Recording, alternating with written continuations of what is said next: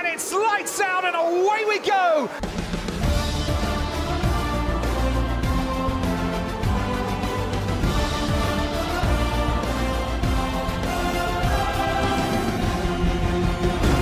Sejam bem-vindos mais uma vez ao Lights Out Podcast para continuar com esta série de episódios diários. Como sabem, já falámos da grelha 2024, falámos da grelha 2025, falámos de o que é que pode ser uh, as melhores liveries deste ano e o que é que achamos de cada livery. E hoje vamos falar das nossas previsões para o Campeonato de Pilotos de 2024.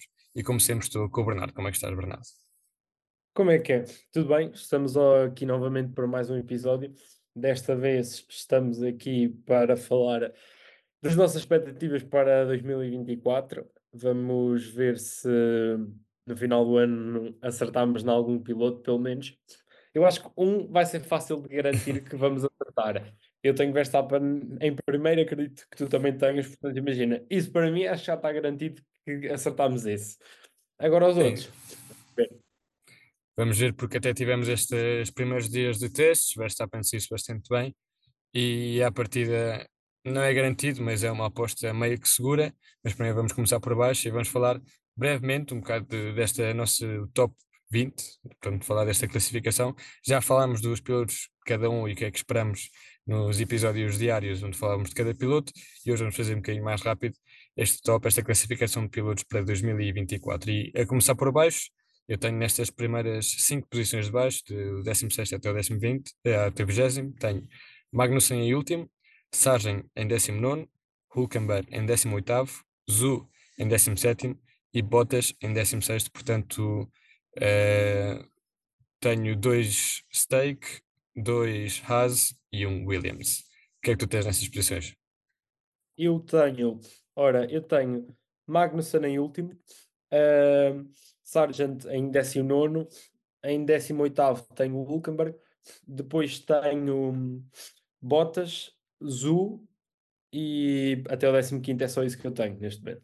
Portanto, parece que até fizemos o, o top juntos. Temos as mesmas posições, a única diferença botas no lugar de Zu e, e vice-versa, mas pronto, acho que concordamos os dois em que a AS vai ter uma equipa fraca este ano, em que Sargent Sim, pode vir eu... a dar um passo à frente e que se calhar Stake não, não vai chegar muito mais longe do que isso.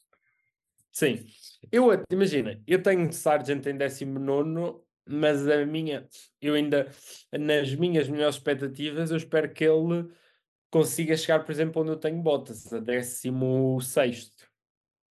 Eu já falámos disso no, no episódio Sargent, acho que és mais otimista do que eu, mas pronto, nesta primeira, neste top 5 a começar de baixo, temos mais ou menos as mesmas ideias, e passar agora para o resto do top 5 até esse top 10 tenho Ricardo em 15, Tsunoda em 14, portanto, os dois Racing Bulls. A seguir, Albon em 13 e depois os dois Alpine, Ocon em 12 e Gasly em 11. O que é que tu tens? Eu tenho Albon em 15, uh, em 14 tenho Ocon, em 13 tenho Tsunoda, em 12 tenho Ricardo. Os Racing Bulls estou igual a ti, tenho ali juntos, mas um bocadinho mais acima. Em 11 tenho Gasly e em décimo tenho Stroll. Portanto, eu ainda não chegamos ao décimo, eu em décimo também tenho Stroll, podemos já fazer esse spoiler, mas também, pronto, os mesmos pilotos, só que em diferente ordem, eu tenho o Albon um bocadinho mais acima, tu tens os dois Racing Bulls à frente de Albon, portanto, esperas um bocado mais dos Racing Bulls este ano em relação àquilo que houve o ano passado. Sim, espero um bocadinho mais, tendo em conta todo o investimento que a equipa já teve este ano, espero que eles sejam melhores e que estejam melhores. Sim, eu, no caso do Albon, o ano passado fez 13 terceiro, acho que este ano vai ser para manter e até fez um 13 terceiro com alguma folga para o resto, portanto acredito que possa ficar aí. Realmente os Alpine não estou muito confiante neles, mas não deixa de ser uma equipa grande, uma equipa consolidada e acredito que vai ficar aí nesse, logo a seguir ao top 10, portanto este é o nosso top 10 ao 15, eh, já dissemos pronto, nessa décima posição temos os dois Stroll e a seguir eu tinha Piastri em nono, Russell em oitavo, Checo em sétimo e Sainz em sexto lugar. Eu aí tenho, em décimo tenho Stroll, em nono tenho Oscar Piastri, em oitavo tenho Lando Norris, em sétimo tenho Sérgio Pérez, em sexto tenho Sainz, Então coincidimos em tudo, à exceção de Norris e Russell. Tu puseste, acho eu, Norris a seguir a Piastri e eu pus Russell. Eu Norris pus em. Eu, em, eu Norris pus em. Oitavo, se não me engano. 1, 2, 3, 4, 5, 6, 7, 8. Pus em oitavo e, e não pus Russell aqui neste parece, top de... Parece que fizemos o nosso top igual, com é, os mesmos pilotos, basicamente, e neste caso só muda Russell e, e Norris, e a meu ver, acho que a McLaren vai dar um passo à frente, acho que não, uh, Piastri ainda está um bocado longe do, do resto lado de cima, mas acredito que Norris consiga fazer coisas interessantes e Russell um bocado na mesma dinâmica. Acho que a Mercedes vai dar um passo à frente, sim, mas acredito que ainda não esteja tão acima. Dentro desta lista, depois temos Checo e Sainz. Checo, mesmo com um carro competitivo, acredito que não vá, se calhar, chegar tão perto, depois daquilo que vimos o, o ano passado, ou este ano, 2023, eh, que passou. E Sainz, eh, acredito que a Ferrari vai dar um, para, um passo à frente, mas por questões uh, de azar, por questões de que é o piloto que para o ano vai embora da equipa e provavelmente não vai ser beneficiado, etc, etc. Acredito que não vai passar dessa sexta posição e vai ficar atrás do top 5. Não sei se queres fazer algum comentário deste, deste teu top. Não, eu agora se calhar, olha, eu vou começar agora. Vou, eu em quinto tenho Hamilton, em quarto tenho Alonso, em terceiro tenho o Russell, em segundo tenho Leclerc e em primeiro tenho Verstappen. Portanto, estás mesmo confiante com, com, com o Russell. Eu que tinha posto o Russell em oitavo, tu puseste em terceiro. Eu, o meu top, diz, diz. Eu estou confiante, sobre, imagina, pelo mesmo fator que acaba por acontecer com o Sainz na, na, na, na Ferrari. Ferrari.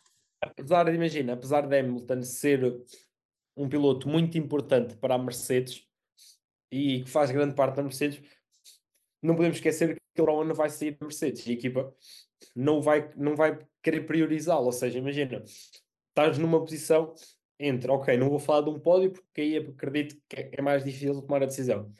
Mas imagina, entre um quinto e um quarto lugar, ou uma coisa assim, acredito que a equipa diga uh, a Hamilton deixa passar Russell para ele ficar em quarto lugar. Imagina. Eu, eu por acaso tinha minhas dúvidas nesse sentido. Porque. Eu só coloco essa. Diz.